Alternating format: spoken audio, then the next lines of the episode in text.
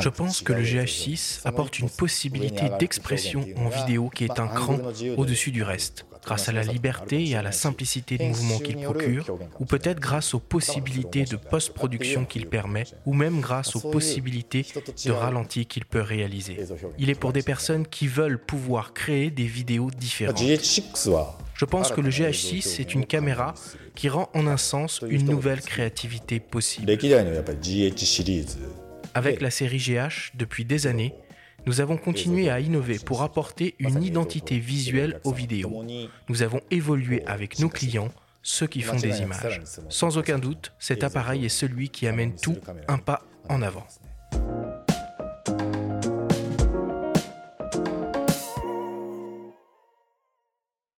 Vous venez d'entendre le témoignage de Masanori Koyama, responsable du product planning chez Panasonic, qui a supervisé la conception et le développement du Lumix GH6. Nous sommes le mardi 22 mars 2022 et vous écoutez l'émission spéciale Lumix GH6 de la quatrième saison du podcast Faut pas pousser les ISO.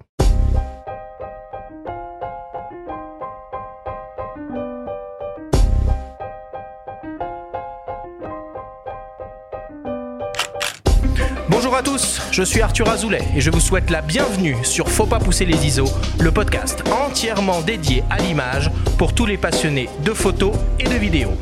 Aujourd'hui, nous vous proposons la première émission spéciale de la saison 4 du podcast dédiée au nouveau et très attendu Lumix GH6. Nous avons le plaisir de recevoir pour l'occasion le vidéaste Romain Sarret, ambassadeur Lumix France, qui a testé en production l'appareil à Miami il y a quelques semaines, et Mathilde Lécuyer, la chef de produit Lumix.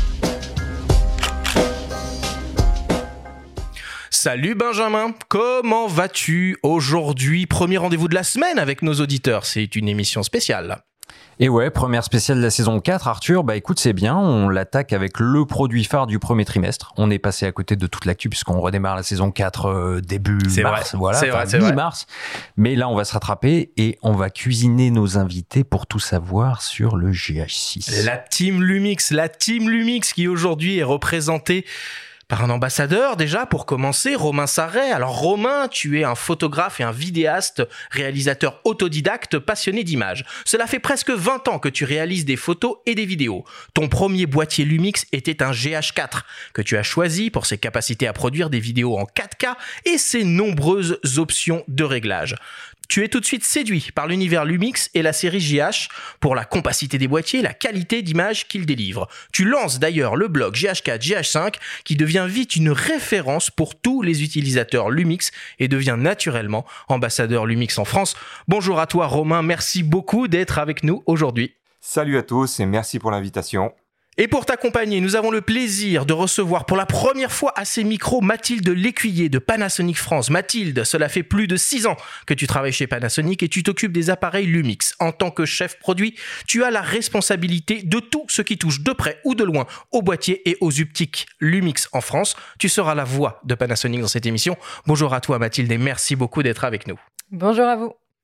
Et enfin, nous entendrons également au cours de cette émission les témoignages du photographe Olivier Lavielle, ambassadeur Lumix, du vidéaste Bernard Bertrand, également ambassadeur Lumix, et de Jérôme Kainborg de la chaîne YouTube Nowtech.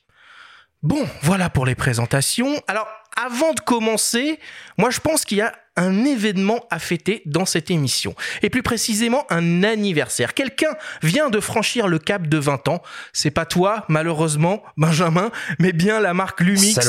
Qui, en 2021, a célébré euh, ses 20 ans. Alors, on va pas chipoter, hein. On est toujours dans l'année, euh, dans l'année des 20 ans. Alors, si on revient en arrière, en 2001, voit le jour le premier appareil photo euh, Lumix, le LC5, un compact, hein, pour ceux qui ont connu cette, cette typologie de, de, de boîtier qui se fait très rare maintenant. Alors la particularité du LC5, c'est que c'était le premier appareil photo Panasonic à utiliser une optique Leica.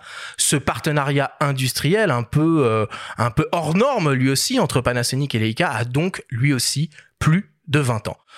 Mathilde, 20 ans de Lumix, quel est le, boîtier ou la technologie qui t'a peut-être le plus marqué pendant cette période? Alors en fait, je, pense que j'étais pas encore, je suis sûre même, j'étais pas encore chez Panasonic à, à ce moment-là, mais si je devais choisir un boîtier, je pense que ce serait le G1. le G1, c'était le premier, le premier hybride chez Panasonic, mais en fait le premier hybride sur le marché. et à l'époque, il a été beaucoup décrié. On, a essuyé quelques plâtres avec le G1. personne n'y croyait. Et là, on se retrouve, quoi, 14 ans plus tard, parce que je crois que c'était en 2008. Le G1, c'était en 2008, exactement. Voilà, et donc on se retrouve 14 ans plus tard, et finalement tout le monde est sur l'hybride, donc... Euh, oui, hybride, on précise au passage que c'est donc les appareils optiques interchangeables qui se passent d'un miroir, voilà, tout simplement. On les a appelés les mirrorless, ouais. on les a appelés les Evil... Qui est d'ailleurs la euh, définition la plus juste de ce type d'appareil, les appareils sans miroir, parce que hybride veut pas dire grand-chose, hein, finalement. Et toi, Romain, le boîtier qui t'a le plus marqué pendant ces 20 dernières années? Alors clairement, ça sera le GH5 et qui reste un petit peu une référence euh, pour pas mal de vidéastes, pas mal de filmmakers. Le GH5, ça a été le gros bond en avant avec notamment l'arrivée du 422 10 bits en 4K. Le GH4 était déjà une grosse révolution avec l'arrivée de la 4K, mais en tout cas le GH5, euh, euh, gros boîtier polyvalent et puis surtout le 422 10 bits vraiment marqué chez Lumix. Donc si on essaye de faire une petite euh, rétrospective chronologique hein, des, des, des, des, boîtiers majeurs euh, sur ces 20 dernières années, donc en 2001, hein, euh, les premiers Lumix, dont le LC5 avec des optiques Leica. En 2008, tu l'as dit Mathilde, l'arrivée du premier hybride, le G1 avec un capteur micro 4 tiers. En 2009, arrivée du premier hybride axé un peu vidéo. Le GH1 qui proposait un mode d'enregistrement en Full HD 50i et en HD 50p. Ça peut nous faire un peu euh, sourire et rigoler maintenant, mais c'était euh, c'était une révolution euh, à l'époque. En 2014, le GH4 qui proposait le premier la 4K et un appareil complètement hors du temps dont Benjamin et moi sommes euh, peut-être les, hein, les, derniers et les premiers admirateurs. Le CM1, alors ça on a beaucoup regretté qu'il n'y ait pas eu de CM2, CM3, CM4, CM5. Le CM1 qui était un, un smartphone compact expert absolument délirant qui utilisait un capteur de 1 pouce qui fonctionnait sous Android et c'était une, une merveille. Capteur 1 une pouce et focal fixe 28 mm. Euh, non, c'est un petit, un petit bijou qui a malheureusement pas pris.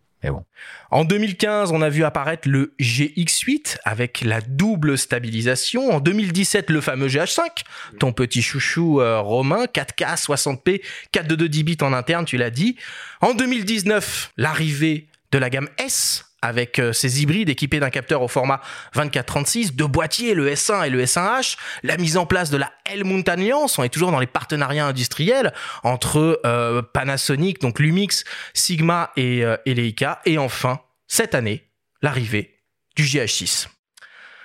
Alors du coup, Mathilde, la série GH des Lumix, c'est vraiment des modèles qui sont avant tout conçus pour les vidéastes et destinés à des utilisateurs experts et professionnels. Est-ce que tu peux un peu nous parler de tout ça?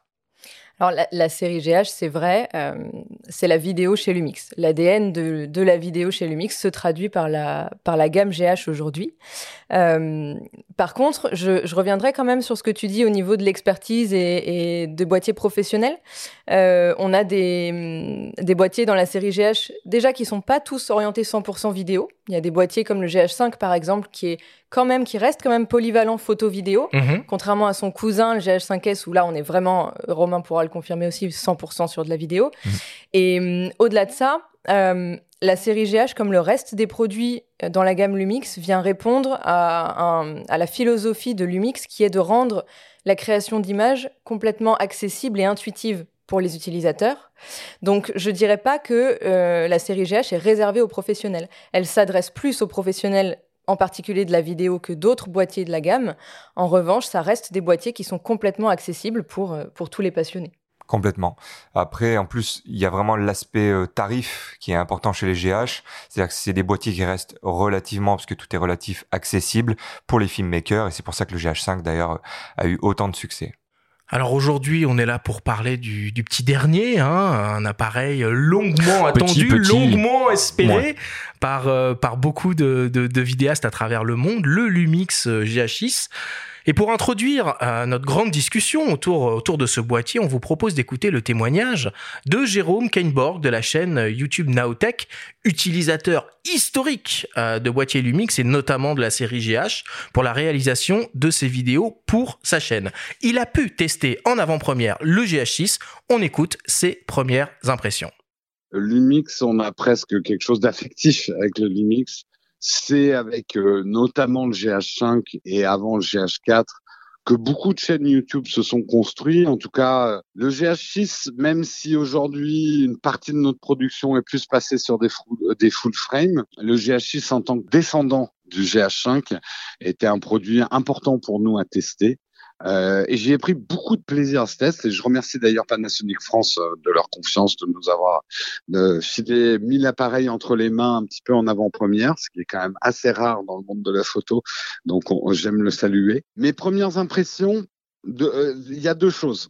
Le produit est super. Franchement, je le dis honnêtement, il y a vraiment, euh, c'est un digne descendant du GH5 avec exactement les bons moves qu'il fallait faire. Appareil hyper agréable à utiliser. Moi, j'ai toujours aimé l'interface Panasonic. Là, elle est, encore meilleure. J'ai toujours aimé le côté euh, compact, non pas du boîtier, hein, parce qu'il est tout sauf compact le GH6, mais les objectifs sont compacts. D'avoir, alors parlons tout de suite de l'autofocus, un autofocus, on va dire, qui fonctionne pas aussi bien, je vais être honnête, que euh, chez Canon, chez euh, Sony ou même que chez Nikon. Je parle bien sûr de l'autofocus continu en vidéo. Je parle pas de l'autofocus photo hein, qui a toujours été impeccable chez Panasonic. Mais bon, d'avoir quand même un autofocus sur lequel on peut avoir un petit peu plus confiance que celui du GH5 ou même du S5, ça c'est un gros apport. Et euh, c'est vrai que la possibilité de tous les codecs et surtout de pouvoir faire des ralentis, qu'on puisse éditer derrière en 4-2-2 avec du 10 bits de partout et surtout sans limite de temps. C'est un appareil qui débride vraiment la créativité. On dirait un petit peu une parole marketing, mais c'est clair que c'est ce que ce qu'amènent les codecs. On n'est pas limité avec un GH6 alors qu'avec un full frame, certes, on va avoir une image de full frame, on va avoir des objectifs de full frame, mais la plupart du temps, à ce niveau-là de prix, on va avoir énormément de limitations. On va avoir du crop dès qu'on essaye d'avoir des fréquences d'image hautes. Euh, on va avoir des codecs qui ne nous sont pas permis. On va avoir du temps d'enregistrement à cause de la chauffe. Là, ils ont vraiment fait un, un, outil vidéo avec lequel on se sent extrêmement libre. Et c'est peut-être ça le truc le plus important à comprendre sur GH6, il n'y a plus à se prendre la tête en se disant telle séquence je peux pas la faire parce que mon boîtier ne va pas suivre. En fait, il faut être quand même un spécialiste des codecs et des formats vidéo pour comprendre l'avantage d'un GH6 par rapport, par exemple, au S5, toujours de chez Panasonic. Alors pour commencer, je rappelle très brièvement les principales caractéristiques d'enregistrement en vidéo de ce nouveau GH6. L'appareil est capable de produire en interne et en illimité des séquences jusqu'au 5,7K à 60 images par seconde et en 10 bits. En définition C4K 4K, il offre même l'enregistrement en 4.2.2 en interne également. Il est aussi possible d'utiliser le codec Apple ProRes en interne en 5,7K à 30 images par seconde. On retrouve des modes d'enregistrement ralentis en 4K à 120 images par seconde et en Full HD jusqu'à 300 images par seconde. Ceci n'est évidemment qu'un petit aperçu des différents modes d'enregistrement intégrés dans ce, euh, dans ce boîtier. Alors Mathilde, vous présentez le GH6 comme un appareil qui ouvre une nouvelle ère en vidéo. Ma première question sera comment finalement un appareil aussi petit en soi peut proposer autant de modes d'enregistrement et des modes d'enregistrement euh, plutôt costauds? Plutôt costaud, ouais, tu l'as dit, parce que bah, là, T'essayes de, de récapituler brièvement, euh, les specs des vidéos. Bah, quand on voit la liste des specs, c'est effrayant. Et tu vois que c'est difficile, ouais, exactement. Alors, euh, nous, on, on parle d'air, mais on parle surtout de nouvelles dimensions créatives, en fait. Chez Lumix, on a toujours la volonté de, de développer un maximum de technologies et d'intégrer un maximum de technologies dans nos boîtiers avant tout pour euh, accompagner la créativité des utilisateurs, des ambassadeurs. Romain pourra en parler aussi. Euh, les technologies, ça sert à rien si ça reste dans un boîtier. Le but, c'est que ça accompagne euh, le développement de, la création des contenus des utilisateurs. Le GH6, là, on est vraiment, tu as commencé à le, développer un tout petit peu, on est sur un monstre des codecs. Jérôme de Naotech en parle très bien aussi. On a un boîtier qui va filmer jusqu'en 5.7K, donc on est presque sur de la 6K. on est sur un boîtier qui va enregistrer du ProRes. On va, avoir de l'anamorphique dans le boîtier. On va avoir de la 4K 120. On n'en a pas parlé au niveau du, slow motion. On en reparlera après. et tout ça en interne et tout ça en illimité. Donc on, est vraiment sur un boîtier qui rentre dans une nouvelle dimension et qui va permettre des tas d'autres choses. Justement, euh, dans son témoignage, euh, Jérôme il dit quelque chose de, très intéressant, euh, c'est qu'il faut comprendre ce que c'est un codec pour vraiment comprendre aussi la performance du boîtier. comment on pourrait le, résumer et, l'expliquer peut-être au, au, plus grand public qui ne serait pas familier avec cette notion-là? Alors en fait, le codec, il va avoir euh, donc des avantages et inconvénients par rapport à la post-production, la manière donc ça va être dont ça va être géré par un ordinateur, mais aussi le nombre d'informations qu'il contient. Donc c'est vraiment ça qui est important. On va avoir des, des codecs comme le H264, H265, qui sont des codecs qui, euh, qui compressent beaucoup. Euh, donc ça a des avantages en termes de poids de fichiers. Par contre, après, ça sera assez dur à gérer par un ordinateur. Donc il faudra des ordinateurs qui sont assez solides. Le gros avantage du ProRes, clairement, ça va être bien sûr donc le débit, le nombre d'informations, etc. Mais en fait, si vous voulez, il y a très peu de compression sur le ProRes et du coup, ben, c'est très très bien euh, géré par les ordinateurs. Donc finalement, quand les gens prennent parfois un peu peur en disant bah il y a du 5,7K, etc., etc. Oui, mais il y a quand même une réponse, c'est le ProRes. Et le ProRes en interne, c'est vraiment nouveau, c'est vraiment énorme. Et quand on commence à goûter à ça, alors bien sûr ça ça va prendre beaucoup de place. Par contre, le ProRes, ça sera hyper bien géré par les ordinateurs. Et ça, on rappelle que c'est géré en interne pour le coup. Complètement. Et, grâce à un nouveau euh, processeur, une nouvelle génération de processeurs. C'est ça. C'est ça, en fait. J'ai j'ai pas répondu à la question d'Arthur en entier. Et effectivement, c'est dû notamment à un nouveau processeur. Euh, le GH5 était donc sur le processeur précédent, qui a duré 5 ans, qui a été intégré à de nombreux boîtiers depuis le GH5. Et là, on passe vraiment à un nouveau processeur qui va être deux fois plus rapide et qui va permettre justement d'intégrer toutes ces nouveautés, toutes ces nouvelles caractéristiques dans ce GH6. Alors chez vous, les processeurs, c'est les Venus Engine, mais il n'y a pas forcément de numéro de génération, etc. On dit simplement nouveau processeur, c'est ça? Ouais, c'est ça. En général, on se repère à l'année plutôt, mais il n'y a pas de, a pas de numéro. En tout cas, c'est le nom de processeur le plus poétique euh, du game, de la photo et de la vidéo mondiale, je trouve, Venus personnellement. Et nouveau processeur et nouveau capteur, bien sûr. Donc un nouveau capteur, un petit capteur, hein, évidemment entre guillemets, au format micro 4 tiers de 25 millions de pixels. Est-ce que c'est parce que finalement il est, il est petit et d'une définition assez euh, contenue qu'on est capable de gérer toute, ces, toute cette puissance de calcul? Ouais, tout à fait. En fait, c'est vraiment ce duo nouveau capteur qui reste un micro 4 tiers, nouveau processeur, qui va permettre d'intégrer toutes ces fonctionnalités dans le boîtier, euh, qui va permettre du coup de les avoir en interne et en illimité. Et c'est aussi, on en reparlera peut-être plus tard, ce qui va permettre justement de d'accéder à tout cet illimité grâce à un ventilateur qui est intégré dans ce boîtier, qui pourtant va rester compact et va rester euh, léger. C'est ça, parce que tout ça, ça fait chauffer, hein. On va pas, on va pas se mentir. Hein. Tout à fait. Et ça, on va reparler aussi de la chauffe. Mais euh, pour revenir sur le capteur rapidement, le capteur 4 tiers, hein, qui fait partie d'un système micro 4 tiers, c'est pas tout à fait la même chose. Euh, la définition de 25 millions de pixels, elle est nouvelle. Euh, aussi. On est passé sur une génération, plusieurs générations de 20 millions. Là, on passe à 25. En tant que, que vidéaste, toi, Romain, Comment tu accueilles cette hausse de définition? C'est une bonne nouvelle? C'est une nouvelle moyenne? Il y a le GH5S qui peut euh, aussi pallier à la basse lumière avec ses 10 millions de pixels. C'est ça, c'est ça. Alors en fait vraiment ce qu'on va ce que ça va nous amener ça va être donc le 5,7K, ça c'est évident. Et pour tous ceux qui se posent la question ouais mais moi je suis en 4K, j'ai pas besoin de 5,7K, c'est le fameux débat comme on a euh, à chaque fois avec la définition 6K, 5K, 4K. Euh, à chaque fois, je réponds la même chose, c'est-à-dire que qui peut le plus peut le moins, et forcément, quand maintenant nos prods sont en 4K, bah, on se retrouve un petit peu limité à croper, à stabiliser si on tourne en 4K. Donc forcément, si on a du 5,7, et eh ben on est vraiment confort pour la stab, pour le crop, et c'est toujours agréable. Ça, c'est clair et net. C'est vraiment sur le sur le terrain, on le voit. C'est ça, hein, parce qu'il y a quand même des, des, des modes d'enregistrement qui sont clairement destinés euh, aux professionnels, donc euh, ultra haute définition, euh, quasiment du euh, quasiment du 6K, mais, mais des modes d'enregistrement très costauds. Il y a un 422 10 bits, le ProRes en 422 HQ, le RAW en HDMI. c'est pas pour tout le monde ça. Alors, je dirais que maintenant, c'est quand même devenu un petit peu une mode d'étalonner ces vidéos, et c'est devenu un peu un kiff entre guillemets pour les vidéastes de pas seulement avoir justement une caméra qui filme en 4K, qui filme en 6K, etc. Mais on veut vraiment des informations derrière. Et c'est pour ça que j'aime autant Lumix. Euh, c'est parce que bah, il propose du 4.2.2 10 bits ou du 4.2.0 10 bits euh, pour euh, répondre à la question qui m'a déjà été posée plein de fois.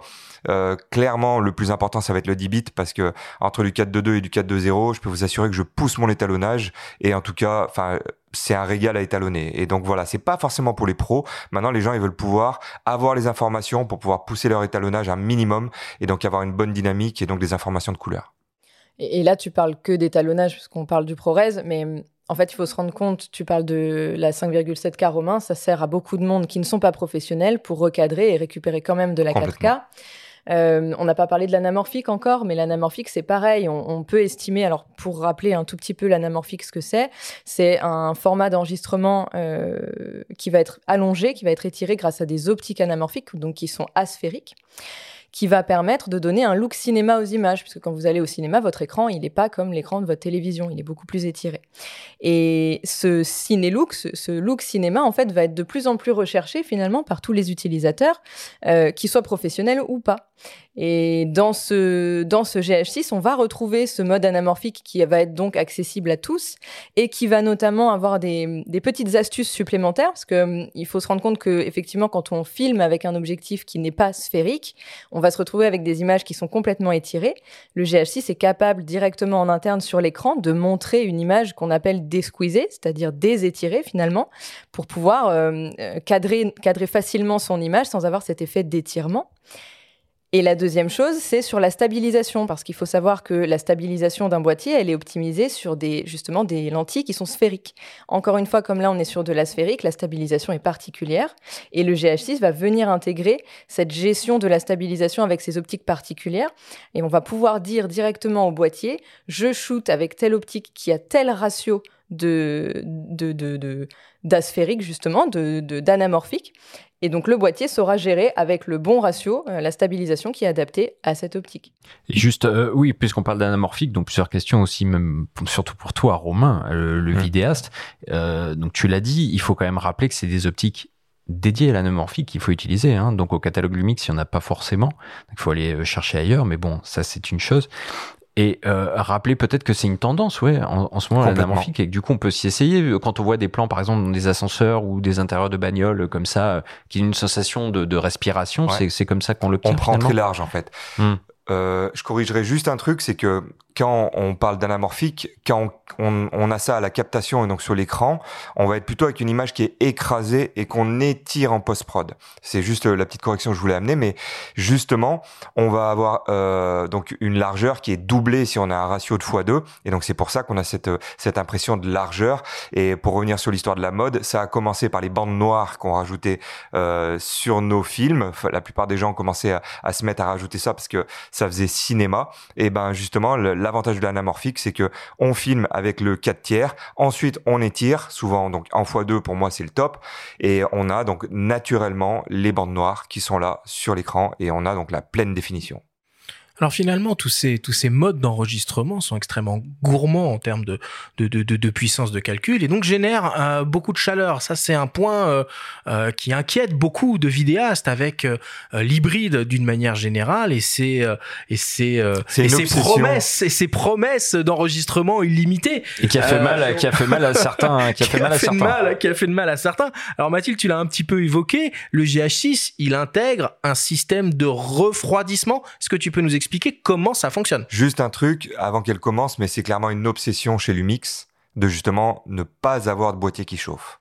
Romain a raison. Euh, c'est une obsession chez Lumix et chez les ingénieurs japonais euh, chez Lumix de, proposer des boîtiers qui soient fiables, euh, quelles que soient les situations, quelles que soient les conditions, pour la simple et bonne raison qu'on est, on est conscient, et d'autant plus sur un, un, boîtier comme le GH6, c'est aussi le cas sur le S1H en plein format, que ce sont des outils de travail, c'est des vrais outils de production qui sont utilisés sur, sur des lieux de travail, sur des tournages à gros budget.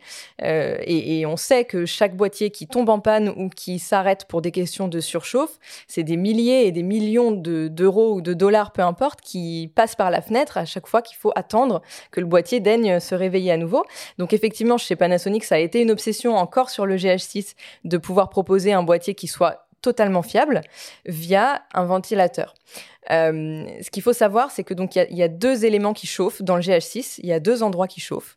Le premier endroit, c'est évidemment le couple capteur-processeur. Cet endroit-là chauffe, mais il y a aussi les fentes de cartes qui chauffent, puisque pour pouvoir notamment tourner en ProRes, on a intégré une fente de CF Express à l'intérieur du boîtier. Et cette CF Express va aussi chauffer. Donc en fait, on a deux circuits finalement qui vont tous les deux euh, amener la surchauffe vers une plaque de graphite.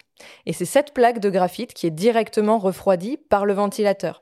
Et d'où la raison pour laquelle on est encore et toujours sur un boîtier qui est bien tropicalisé. C'est ça qui permet la, protection encore des circuits à l'intérieur. Et je rajouterai aussi juste simplement sur les cartes, parce que j'ai vu un lien que j'ai partagé d'ailleurs dans les groupes Facebook et que je remettrai sur mon blog, euh, un lien de Panasonic, j'ai trouvé ça très très bien, où ils ont fait tous les tests de cartes justement CF Express et SD aussi, et qui indiquent celles qui chauffent ou pas. Et donc celles qui hmm. sont envisageables pour la vidéo, à, enfin à long, euh, à grosse durée ou pas. Donc ça c'est vraiment important aussi. Et ça, ça suffirait pas de simplement euh, déporter l'écran euh, pour faire respirer un petit peu tout ça? On peut se dire tiens on met l'écran sur le côté, on déporte pas et, et deuxième question rapide là-dessus, qu'est-ce qu'on dit à un utilisateur historique de GH4, GH5 euh, qui euh, lorgne vers le GH6, mais qui se dit quand même, là, euh, je vais gagner en poids, j'ai mes nacelles de Ronin, etc., qui sont déjà calibrées. Qu'est-ce qu'on lui dit pour le rassurer ou l'inciter? Je pense que là, il y a, une réponse chacun, euh, mais moi, je vais prendre la première en charge. Euh, effectivement, il y, a, deux moyens de refroidir un boîtier. Il y a le refroidissement qu'on appelle passif et le refroidissement qu'on appelle actif. Et donc, l'actif implique la présence d'un ventilateur ou d'un système qui va refroidir. Euh, et effectivement, là, dû à toutes les caractéristiques qu'on intègre dans ce boîtier, dont on, parle là ensemble, notamment le ProRes, le 4K120, qui sont des, fonctions très énergivores et qui vont faire fonctionner le, le boîtier à son maximum, on a besoin d'un refroidissement actif. Le passif ne suffit pas. Alors moi, je veux juste une petite précision. Je vais peut-être un peu faire le, le, bébête là, mais quand j'entends ventilateur, j'entends, enfin, je sous-entends quelque chose qui tourne, euh, donc potentiellement quelque chose qui fait du bruit. Alors aucun souci déjà sur euh, c'est du testé en tout cas. Euh, forcément, on a toujours un peu peur quand il y a ce genre de, de technologie qui arrive sur un boîtier. Euh, on peut régler la vitesse, on peut le débrayer. Euh, il est très discret de ce que j'ai pu en tout cas voir. Après en studio, si on se dit bah tiens là il va falloir que ce soit vraiment ultra discret, on peut le mettre soit en vitesse basse, soit le débrayer. C'est comme sur le SEH en fait. C'est ça. Voilà donc euh, il y aura aucun souci à ce niveau-là. Et donc je réponds maintenant à la question le GH5, j'ai le GH5, est-ce que je dois aller vers le GH6 Clairement, il y a une chose qui est forte chez Lumix, euh, et c'est vraiment ce que j'apprécie, c'est que le GH5 et le GH5S sont et resteront au catalogue. Donc ça veut dire qu'il n'y a pas de consumérisme, il n'y a pas de vous êtes obligé d'acheter, etc. Et le GH5 Mark II qui est, qui est apparu, on exactement, oublié, mais ouais, exactement, t'as raison. Mais en tout cas, voilà, il n'y a pas cette euh, euh l'un vient et remplace l'autre, et maintenant c'est celui-là ou rien du tout. Donc euh, les gens qui me disent ouais mais Romain, moi je voudrais vraiment vraiment du low light, etc. Aucun souci, prends-toi un GH5S. Je vais pas te dire de prendre un GH6 qui n'aura pas les mêmes capacités parce qu'il n'aura pas euh, les mêmes puissances, la même puissance, le dual native ISO. Donc euh, après, bah, pour tout le reste, le GH6, on a tous les arguments qui sont ici, le 4K 120, le ProRes en interne, le 5,7K, euh, et surtout, surtout, après j'y reviendrai, mais la Color Science, la nouvelle Color Science, qui pour moi est un énorme bond en avant. Alors justement, Romain, donc toi, tu as testé le GH6 sur le terrain. Tout à fait. Tu es parti à Miami euh, il y a quelques semaines de ça pour réaliser un film hein, qu'on peut retrouver d'ailleurs euh, sur la chaîne YouTube euh, de Lumix et la tienne. c'est quoi tes premières impressions finalement en termes d'usage, de qualité d'image? On va sortir un peu des specs là qui font peur. c'est quoi ton ton ressenti, toi? Alors clairement, enfin les gens me connaissent quand même un minimum pour dire ce que je pense à chaque fois. vraiment, ça c'est ce que j'ai ressenti quand j'ai j'ai vu mes rushs du GH6 euh, j'ai dit waouh devant mon ordi parce que ça m'a vraiment mis une claque au niveau dynamique et color science. Je me suis dit ça n'a plus rien à voir avec le GH5. J'étais un peu comme tout le monde, j'avais peur que ça soit une sorte de GH5 alors Mark 3 presque, mais euh, pas du tout. On passe vraiment à un niveau au-dessus en termes d'image, sans parler des specs parce qu'après bien évidemment le 4K 120 pour moi c'est ce que j'attendais énormément et euh, le 420 10 bits, c'est-à-dire c'est du 4K 120 en 420 10 bits et je peux vous assurer que la qualité elle est là, sinon l'aurais pas mis dans ma vidéo. J'en ai mis pas mal dans ma vidéo. Euh, il y a les modes anamorphiques 5,8K, ça, ça me plaît euh, parce que je tourne beaucoup en anamorphique. Mais le 4K 120 images par seconde en 4.2.0 10 bits d'excellente qualité avec un super piqué, euh, ça, c'est vraiment ce qui m'a plu, mais particulièrement la Color Science, la nouvelle Color Science qui est tirée DS. Et sans recadrage, tout ça, faut peut-être le préciser. Bien sûr. le 100 images secondes. Alors, le 4K 120, c'est du downscale du, du mode en fait 5,7K. Euh, Donc c'est pour ça qu'on a une aussi belle qualité. la question elle avait été posée euh, lors de la réaccession. Euh, c'est important et je peux vous assurer, moi je je fais tous mes montages sur des sur un écran 32 pouces 4K, donc je regarde chaque souci de piqué. Si mon mon plan n'est pas piqué, je le mets pas. Euh, après c'est autre chose avec l'anamorphique. Hein, il y a vraiment ça. Euh, enfin le charme anamorphique c'est encore autre chose, mais je tiens quand même à avoir du piqué. Le 4K 120, il faut le tester. Euh, c'est vraiment d'excellentes factures. C'est ça que je voulais te demander, c'est si visuellement et, tes conditions d'observation de tes rushs, est-ce que visuellement tu détectes euh, la différence par rapport à tes plans, par exemple en 4 de 2 10 bits en interne avec le GH5 Est-ce que en termes de piqué, tu, tu vois cette différence ah, Par rapport au GH5 ou par rapport, par rapport au GH5 Ouais, par rapport au GH5. Enfin, euh, en fait, en 5,7K, on va voir une très légère amélioration, mais vraiment le piqué, euh, presque maintenant c'est bon, on a fait le tour, euh, on a ce qu'il faut et même limite c'est anti ciné look et on en parle souvent. Donc c'est pour ça que j'aime autant l'anamorphique, ça adoucit un peu l'image, les vieilles optiques, les Helios, etc. Mais surtout, surtout, c'est la color science, donc le full Vlog, c'est-à-dire que c'est plus un Vlog L light sur le GH4, GH5 on avait ça. Maintenant on a un vrai Vlog qui est intégré alors, hein, qui, est pas payant, parce qu'il a été payant sur certaines générations de Lumix. Voilà. Donc ça, c'était discutable. En tout cas, là maintenant, c'est le full package. Euh, c'est un vrai Vlog et donc la Color Science-DS, là, c'est l'énorme différence, elle est là. La dynamique et la Color Science. Alors, tu parles de, de, de dynamique, justement. Euh, Mathilde, euh, vous annoncez 13 IL de dynamique avec un mode boosté. Est-ce que tu peux nous parler un peu de ça? Oui, tout à fait. Euh, Romain l'a un tout petit peu abordé tout à l'heure. Alors, pas exactement la même chose. Tout à l'heure, il a abordé le double ISO natif qu'on a sur le GH5S, qui fonctionnait avec deux circuits d'ISO différents et le boîtier choisissait l'un ou l'autre en fonction de ce qui était optimal pour la situation et le niveau d'ISO. Sur le GH6, on fonctionne différemment, mais c'est quand même tiré de cette idée de double circuit. On a toujours deux circuits, donc un dans les ISO hauts qui va aller récupérer l'information dans les zones sombres et un dans les ISO bas qui va aller récupérer de la saturation dans les zones claires pour avoir de l'information depuis les zones claires. Ces deux circuits, sur le mode qu'on appelle plage dynamique boostée, qui est un mode activable ou désactivable selon les conditions dans lesquelles on est et selon notre choix. Ces deux circuits-là vont être additionnés, vont être euh, mis euh, ensemble, vont être euh, combinés. Même les deux images. Hein. Ouais, du coup, les deux images, forcément, les deux images qui sortent de ces deux circuits vont être combinées pour donner une seule image qui va être optimisée à la fois dans les zones claires et les zones sombres. Ok, très bien. Alors, euh, quand on a écouté le témoignage de, de, de, Jérôme en début de discussion, euh, il a parlé évidemment de, de l'autofocus. Il a dit qu'il y avait du mieux, euh, mais qu'on n'y était pas encore complètement. Romain, qu'est-ce que tu peux nous dire sur l'autofocus intégré dans le GH6 pour de la vidéo, j'entends? Alors, l'autofocus, je m'en sers rarement parce que j'utilise donc des objectifs anamorphiques. Sinon, moi, c'est vraiment, euh, en toute honnêteté, une utilisation à chaque fois à point précis pour euh, tout ce qui est les shoots beauty, paysages que je fais. La plupart du temps, j'utilise le point single et ensuite je, me, je passe un manuel focus. Euh, voilà. Sinon, de ce que j'ai pu tester, en tout cas, il est meilleur que sur le GH5. Ça, c'est, je crois qu'il y a tout le monde qui est d'accord là-dessus. Les tests le montrent. Après, je suis pas un grand utilisateur d'autofocus parce que la plupart de mes optiques sont en manuel. Mais en tout cas, euh, enfin tous les retours vont dans ce sens-là. Il est vraiment meilleur que le GH5. Et que le S5, d'après ce que disait aussi euh, Naotech tout à l'heure, enfin Jérôme dans son dans son en tout cas, c'est tiré de la technologie. Euh, et c'est lui qui a, il a eu la chance de le tester, donc on, on fera pas de nous de commentaires supplémentaires là-dessus puisqu'on n'a pas eu le boîtier en main encore. Néanmoins, une question purement technologique et peut-être par rapport aux attentes d'un certain public, notamment amateur de GH pourquoi rester fidèle encore au depth from euh, defocus, donc euh, à la détection de contraste, quand on parle beaucoup de détection de phase et donc de euh, technologie aussi hybride qui va euh, combiner phase et contraste? En fait, Romain parle d'une grosse amélioration par rapport au GH5. C'est simplement dû au fait que l'autofocus, donc qui est effectivement toujours un autofocus à détection de contraste, technologie DFD, comme tu le disais, est issu des Lumix S. Il y a eu déjà une grosse amélioration entre le GH5 et le lancement des pleins formats chez, Panasonic, qui a déjà amélioré l'autofocus sur plusieurs points qui concernent surtout la reconnaissance et le suivi des sujets.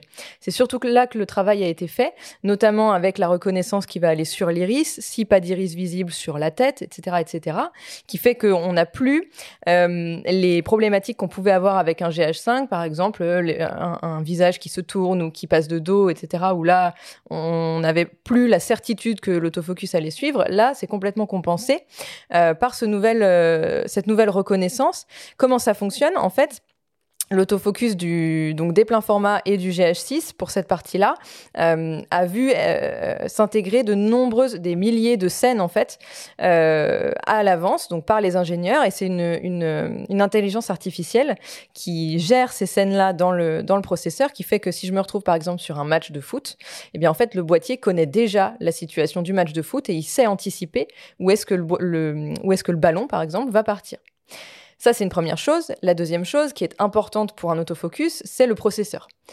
Plus le processeur est rapide, plus l'autofocus va être rapide aussi.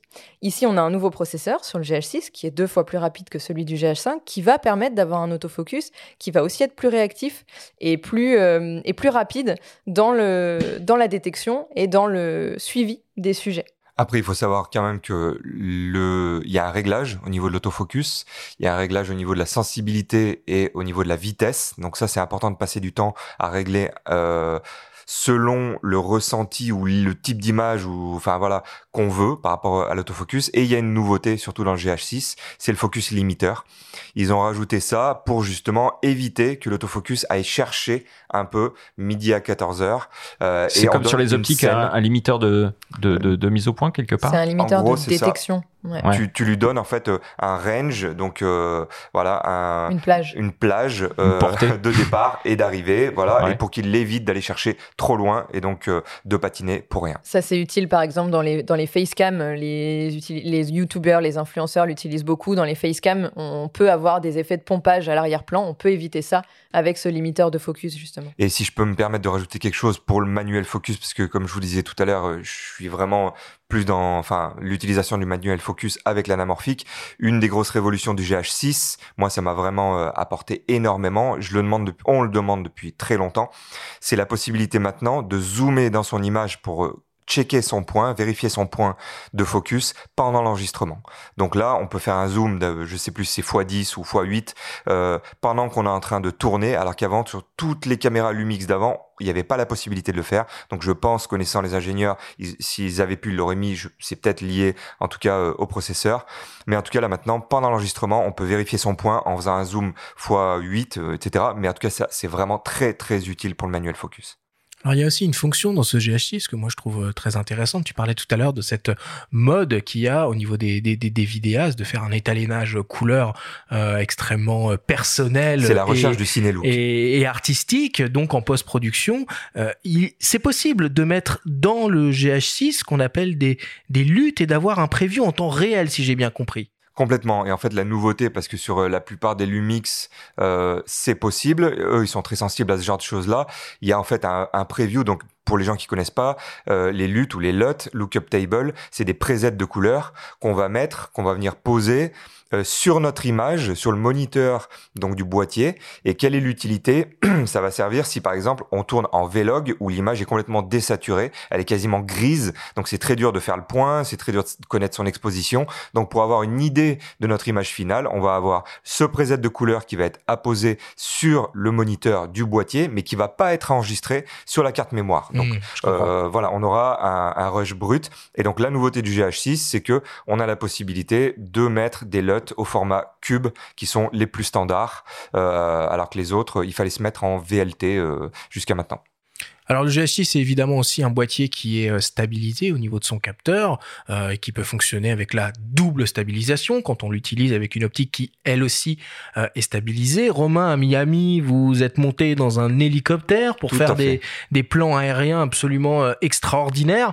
Comment a réagi la stabilisation à cet environnement? Alors, clairement, dans un hélico, ça j'en avais parlé avant, la première fois où je l'ai fait, l'hélico, c'était à New York. Euh, j'avais fouillé pas mal de forums américains, etc.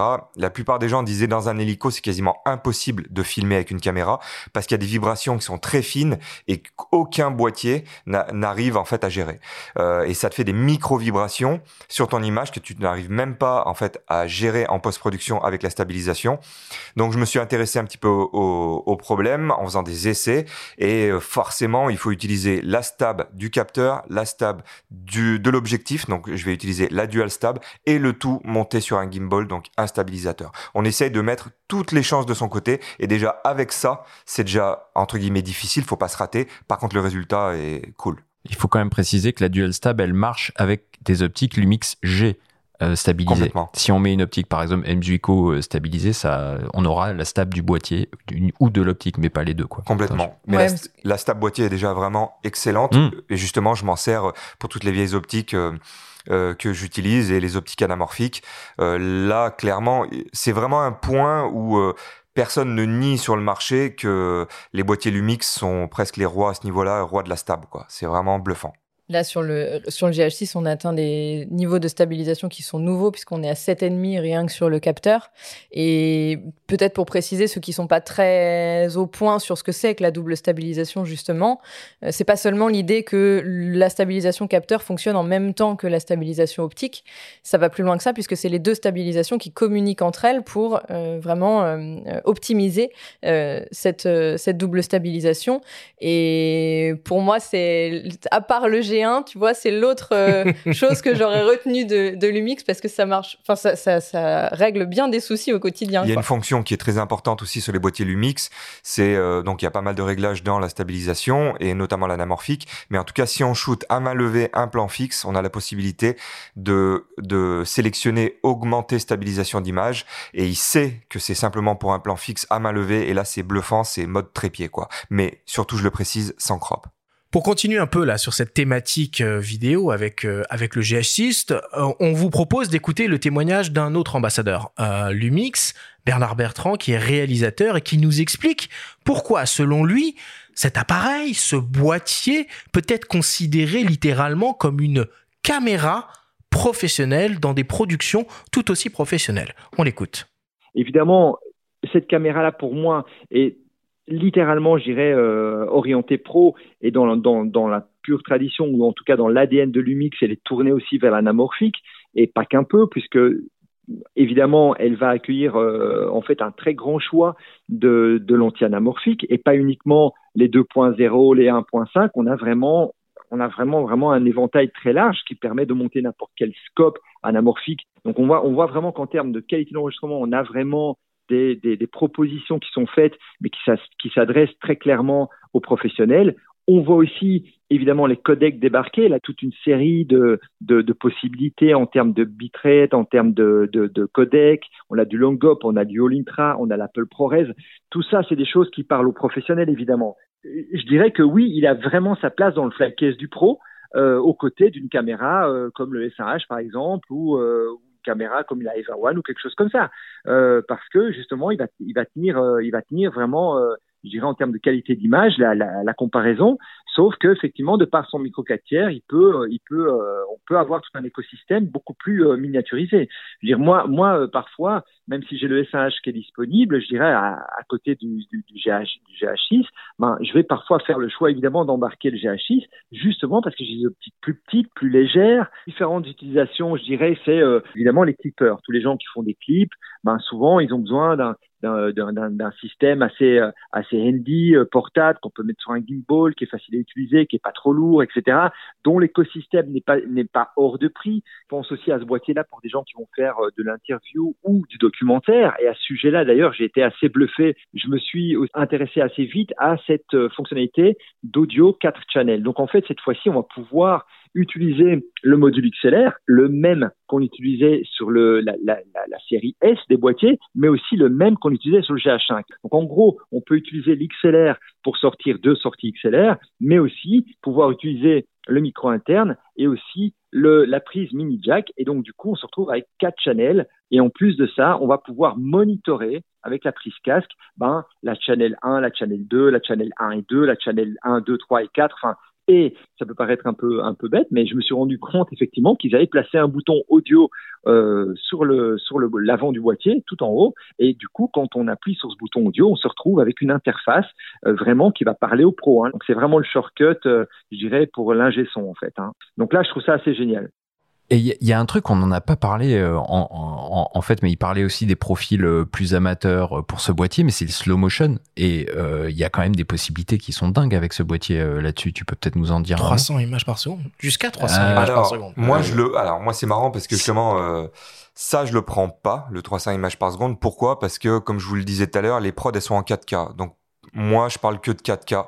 Qu'est-ce qui va être exploitable en 4K Exactement. Et pourtant, la norme reste la, la, la, Full HD en vidéo, pas non pour moi. Ah, pas pour toi. Ah, c'est marrant. Ah, il y a vraiment plusieurs discours. Hein, ah ouais, pas du tout, pas du tout. Ouais, c'est vrai que j'entends tout. En tout hmm. cas, euh, c'est marrant parce que quand j'en parle aussi à d'autres personnes, ils me disent bah maintenant tu mets une vidéo sur YouTube, elle est pas en 4K, euh, tu seras pas regardé. Alors je parle pas forcément ah. d'une prod. ça se discute ça. Ouais, des YouTubeurs, des choses comme ça. Bon, peu importe. Il y a des gens qui mettent même des filtres lors de leur recherche par rapport à ça. Mais en tout cas, voilà, ça c'est ma manière de voir les choses. C'est un peu le nouveau standard. La plupart des gens ont une télé 4K. Tu leur files une vidéo en, 4, en 1080. Bon, ouais, ok, ça va être un peu mou. Euh, mais en tout cas, voilà, il y a de la 4K 120 et encore une fois en 4.2.0 10 bits. Pour moi, la réussite du boîtier, elle est clairement là. C'est-à-dire que c'est vraiment un slow motion de grande qualité. On peut se faire euh, justement bah, des clips, euh, des mouvements euh, vraiment impressionnants à ce niveau-là. Lorsqu'on est en 24p, ça vous fait du x5. C'est le cas de ma vidéo. Ça te fait du ralenti x5, c'est assez violent et c'est vraiment euh, d'excellente facture. Donc euh, ouais. Je peux juste rajouter quelque chose par rapport à Bernard. Il a dit que ça pourrait faire une excellente caméra B, le GH6 par rapport au S1H. Et donc c'est exactement ce que je disais tout à l'heure et c'est le point qu'il faut pas négliger. Lorsque les gens regardent les specs, ça va pas être forcément marqué nouvelle color science, donc science des couleurs ou type de couleur. Mais la révolution, elle est quand même aussi là, c'est-à-dire que ça fera une caméra B parfaite parce que la science des couleurs a complètement changé par rapport à un GH5. Prenez un GH5, vous prenez votre GH5, vous essayez le GH6 à côté, vous faites la même scène, ça n'aura plus rien à voir. Un, il y a le full Vlog, deux, il y a une nouvelle color science et vous allez voir vraiment les couleurs de teinte de peau n'ont plus rien à voir. C'est très très juste. Et puis dans le cadre d'une configuration pro, euh, il fait aussi du long up et du all intra. Complètement. Et ça c'est super important. Est-ce que tu peux nous expliquer peut-être euh, très rapidement En gros, le long up ça va être euh, un groupement d'images, donc on va être assez compressé. Tu es censé avoir moins de qualité que le all intra qui va faire des poids de fichiers qui sont plus importants. ça va être de l'ordre de 400 mégas sur le GH. Déjà sur le GH5, sur le GH5 c'était le cas. Euh, et du coup, ça sera plus facile à digérer pour un ordinateur, le All Intra, parce que bah, ça sera pas aussi compressé que le Long Up. Après, mon ressenti à moi, mon expérience à moi, j'ai comparé pas mal de fois le Long Up et le All Intra. J'ai jamais vu de perte de qualité sur le Long Up par rapport au All Intra.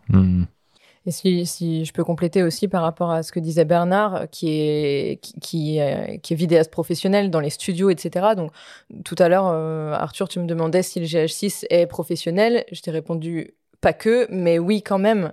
Euh, il a des assistants, par exemple, de tournage qui vont rentrer clairement dans le monde, dans le monde professionnel. Euh, tout ce qui est waveform, euh, spotmètre de luminance, euh, Vectorscope. Ça, c'est tous des outils qui sont utilisés par les professionnels et qu'on peut retrouver dans le GH6. Le spotmètre de luminance, je le précise quand même, parce que ça, c'est le genre de truc qu'on retrouve que sur des boîtiers comme Lumix, euh, des, pareil, une sorte d'obsession d'ingénieur et qui nous rend bien service. Le waveform déjà, qui est ajustable, euh, on peut l'agrandir comme on veut, etc. Et donc le spotmètre de luminance, lorsqu'on est en Vlog, il vous il vous met plus en fait le plus 1, moins 1, etc. pour votre exposition. Il vous met carrément en stop, en nombre de stops. Donc c'est ultra précis. Et lorsqu'on a une carte, une charte de gris neutre, etc., on peut vraiment faire son, son expo de manière hyper précise. Et, au niveau de l'ergonomie du boîtier aussi, on retrouve ce qu'on avait sur le S1H et pas encore sur la série GH, ce qu'on appelle des Tolly Lights, donc des lampes témoins qui vont simplement indiquer euh, quand l'enregistrement est euh, en cours ou non, un, un à l'avant, un à l'arrière, et ça permet vraiment de. Et le rec frame aussi très très ah important. J'allais poser la question. Ça c'est quand même bien pratique. Énorme. On l'a demandé. Pareil, on a fait remonter ça depuis des années euh, pour expliquer aux gens. Avant, il y avait un, un petit spot rouge hmm. clignotant, un petit point rouge clignotant lorsqu'on enregistrait. À l'écran. C'est arrivé à l'écran, sur l'écran, sur le moniteur, et plein de gens se sont fait avoir. C'est-à-dire qu'on tourne la tête, on est en tournage, on tourne la tête, on revient. On a l'impression parce que au moment où on tourne la tête que le, donc c'est pas, on voit pas le point rouge. On arrête l'enregistrement. Euh, en fait, en pensant qu'on va le lancer. Enfin bref, euh, ça peut nous emmêler les pinceaux. Là maintenant, il n'y a plus de débat. Déjà le point rouge, il est fixe et en plus de ça, on a la possibilité d'activer. Donc je le conseille vraiment euh, un cadre rouge tout autour de l'écran pour bien montrer qu'on est en enregistrement. Et je peux vous assurer que des fois on a tellement de choses à penser lorsqu'on shoot, tellement de choses à penser vraiment que quand on a le cadre rouge, on est bien sûr et voilà, ça évite les accidents. Ça c'est quand même le, gros avantage chez Lumix et aussi sur un boîtier GH6. Tous les outils. C'est des boîtiers qui sont hyper personnalisables. Euh, globalement, on, programme n'importe quelle fonction à n'importe quel bouton et on personnalise complètement notre boîtier pour être le plus réactif possible. Euh, Romain, ça c'est toi qui me l'a montré dans le menu. Il y a aussi un nouveau tri des, une nouvelle possibilité de gérer les fichiers pour faciliter le workflow euh, dans la post-prod. Voilà, on a un mode qui s'appelle le mode ciné et en fait qui va vous euh, qui va vous créer un nom de fichier avec un petit peu ce que vous voulez, euh, le numéro de prise, le nom de la caméra, etc., etc. Donc là, clairement, ce genre de choses là, c'est des choses qui s'orientent un petit peu vers le pro encore une fois.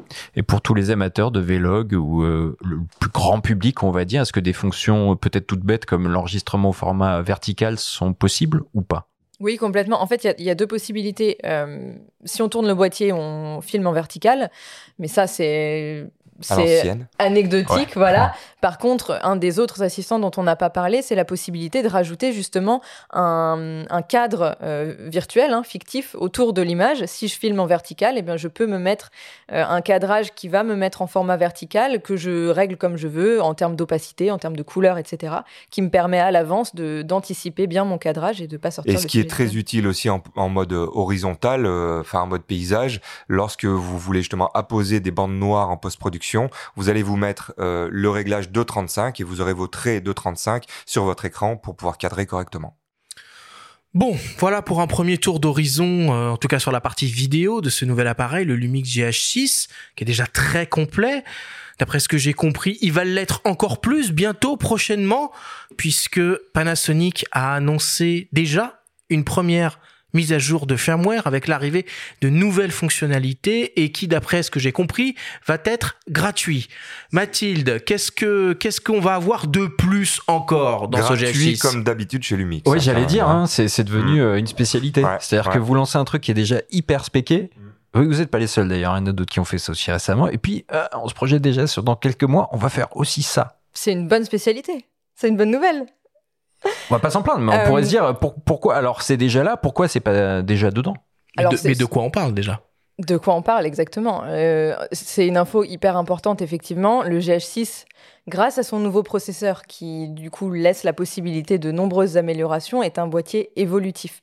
Il va continuer dans les prochaines années à être un boîtier évolutif. Ce qu'on veut à travers le GH6, c'est vraiment pouvoir euh, suivre l'avancée des technologies et proposer des, proposer des fonctionnalités à la pointe de la technologie du moment, au moment où on se parle. Donc dans deux ans, il faudra que le GH6 soit toujours à la pointe de la technologie. Et ça, ce sera possible grâce à son nouveau processeur. La mise à jour dont on se parle qui va arriver à court terme. c'est quoi à court terme? C'est court terme, on verra bien. En tout cas, c'est. C'est court terme 2022 ou court terme C'est bientôt. C'est avant 2025. vous verrez, vous aurez la surprise. Faut garder des, des oh, je les sens bien, je les sens bien. Il y a un de la photo qui reprend apparemment. Euh, ah, autre surprise alors, autre, autre annonce. Euh, donc il y a trois choses qui sont intégrées dans cette mise à jour à venir, euh, qui sont pas des moindres, hein, je crois, Romain, euh, sur l'effet que ça a fait quand, euh, quand on te l'a dit en tout cas. La première chose, c'est que depuis le début, euh, on parle de, de ProRes, on se parle bien de ProRes en 5.7K.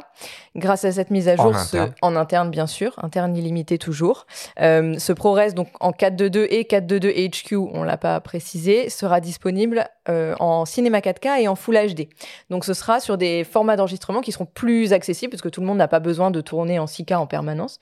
Donc, et surtout, il y a une demande pour le C4K aussi. Hein. Exactement.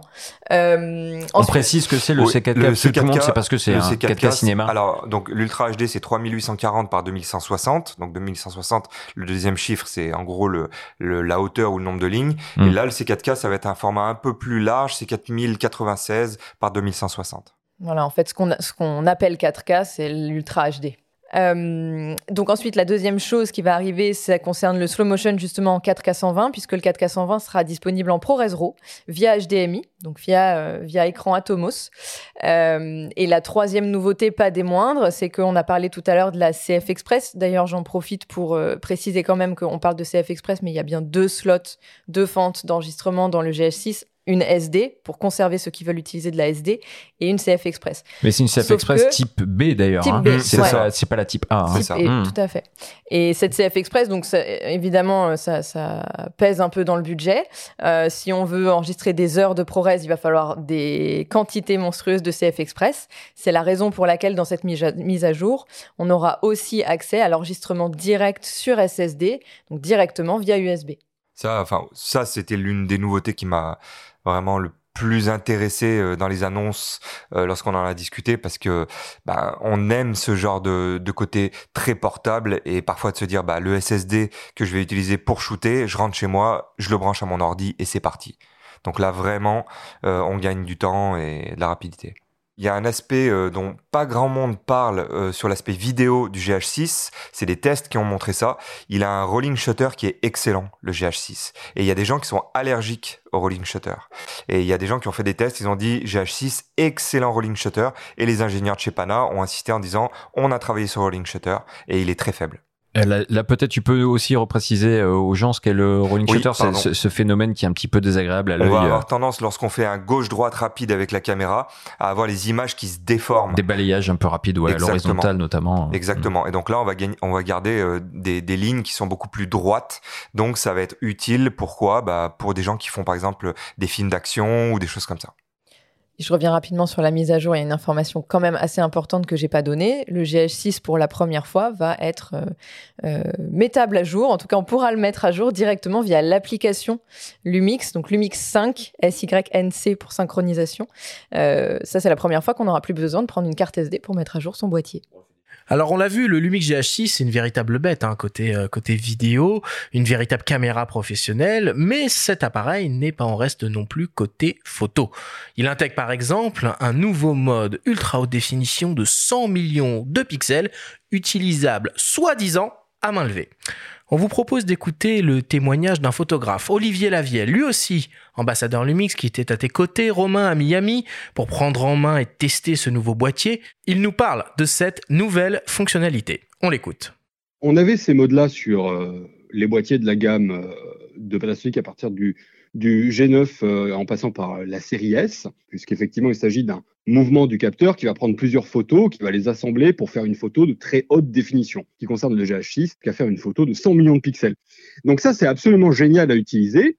Et là, quand Panasonic nous a annoncé qu'avec le GH6, on allait pouvoir faire ça à main levée, euh, j'étais très intrigué. Euh, à vrai dire, j'avais quelques doutes hein, finalement parce que je me demandais comment ça allait pouvoir marcher et si ça allait donner des très bons résultats. Et force est de constater que c'est absolument génial. Et ça, ça démontre quelque chose de très euh, intéressant sur le, le GH6, c'est sa capacité à stabiliser l'image. Donc, ben, moi, je suis très content puisque ça m'évite de me trimballer mon trépied, le genre de truc qui fait chier tous les photographes en règle générale. Si on se pose la question de savoir à quoi ça sert de faire des photos en 100 millions de pixels, la réponse, elle est très simple.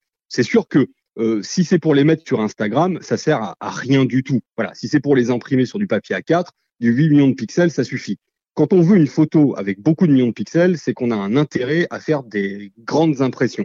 Et donc, évidemment, euh, ben, je vais pouvoir cropper dans l'image sans perdre de définition. Avant d'arriver à un 25 millions de pixels, ce qui suffit largement pour faire euh, du 2 mètres par 2, on peut cropper limite quatre fois dans l'image déjà. Donc, en ce qui concerne moi mon travail, j'ai un grand intérêt à faire ce genre de, photos euh, très hautement définies parce que elles vont être imprimées sur des très grands formats pour être mises en galerie. Donc c'est très confortable pour euh, la mode, le packshotting, la photo d'art, etc., etc. Mathilde, outre euh, ce nouveau mode hein, d'enregistrement à 100 millions de pixels, c'est quoi les, arguments et les atouts du GH6 en photo?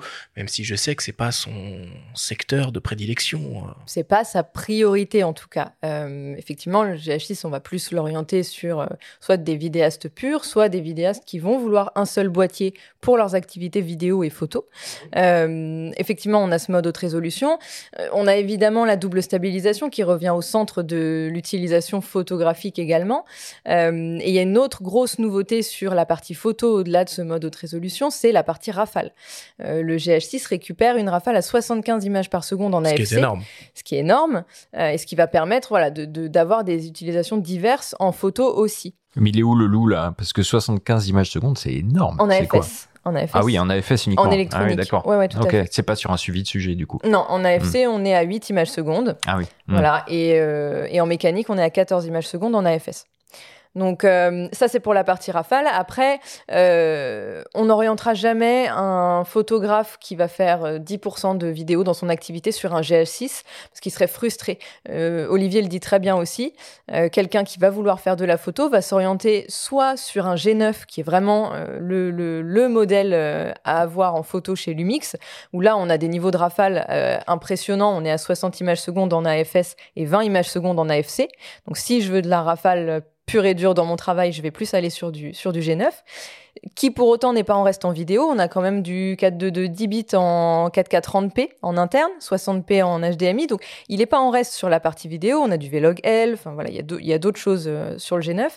Et en revanche, si on veut passer sur de la photo plein format, là, on va clairement s'orienter sur le, S5, qui est le modèle par excellence chez Lumix, sur le plein format, en version compacte, du coup.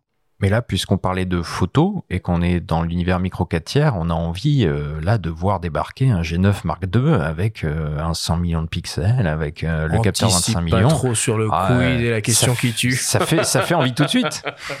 Euh, le G9 aujourd'hui, il est, il est complètement, euh, il est complètement dans l'air du temps encore en 2022. Son mode haute résolution, pour rappel, du coup, c'est 80 millions de pixels, ce qui est déjà largement suffisant. Mais c'est vrai, avec de belles mises à jour vidéo aussi. Non, mais c'est vrai. C'est ça. Ben, le 4 de 10 bits 30p euh, en 4K, un, oui. un GH5 quasiment quoi. Ouais, quasiment. Et ça, grâce, grâce à des mises à jour. Et effectivement, le, le G9 continuera à être sujet à des mises à jour potentiellement. Affaire à suivre. Euh, Mathilde Romain, on commence à s'approcher euh, de la fin de cette, de cette grande discussion autour du GH6. Alors peut-être avant de passer au débrief, Mathilde, tu peux nous faire un mot sur le prix et la disponibilité de ce nouveau GH6 oui, donc le GH6 est déjà disponible hein, en fait dans les, dans les magasins euh, depuis mi-mars. Euh, on a un boîtier nu qui se, qui se place à 2199 euros et ensuite on a deux kits disponibles. On a un kit avec l'objectif Lumix 12-60 mm f3.556 à 2399 euros et puis on a un kit un peu plus haut de gamme avec l'objectif Leica cette fois, Leica 12-60 mm aussi mais à ouverture f2.8.4 qui là va se, va se placer à 2799 euros. Euh, ce qui est, euh, et c'était le but des ingénieurs d'ailleurs, un, budget qui est complètement euh, maîtrisé au regard de tout ce qu'il apporte en termes de caractéristiques. Bon, il y a une petite offre de lancement, si j'ai bien compris aussi. Tout à fait, il y a une offre de lancement qui va concerner notamment les CF Express dont on parlait tout à l'heure. Euh, donc cette offre de lancement, elle est, euh, elle est disponible jusqu'au 30 avril, donc ça laisse le temps de se décider sur l'achat du boîtier. Et effectivement, pour cet achat du GS6, on va obtenir deux choses. On va obtenir un an de garantie supplémentaire sur le boîtier et euh, une carte CF Express 128 Go de chez Lexar, en type B donc, qui va être offerte dans le cadre de cet achat. Ce qui est pas mal parce que c'est pas donné. Hein. 200 euros, d'après ce que j'ai compris. C'est exactement ça. 220 pour être précis. On le trouve en magasin? Oui, oui, on le trouve en magasin depuis mi-mars. Très bien, merci.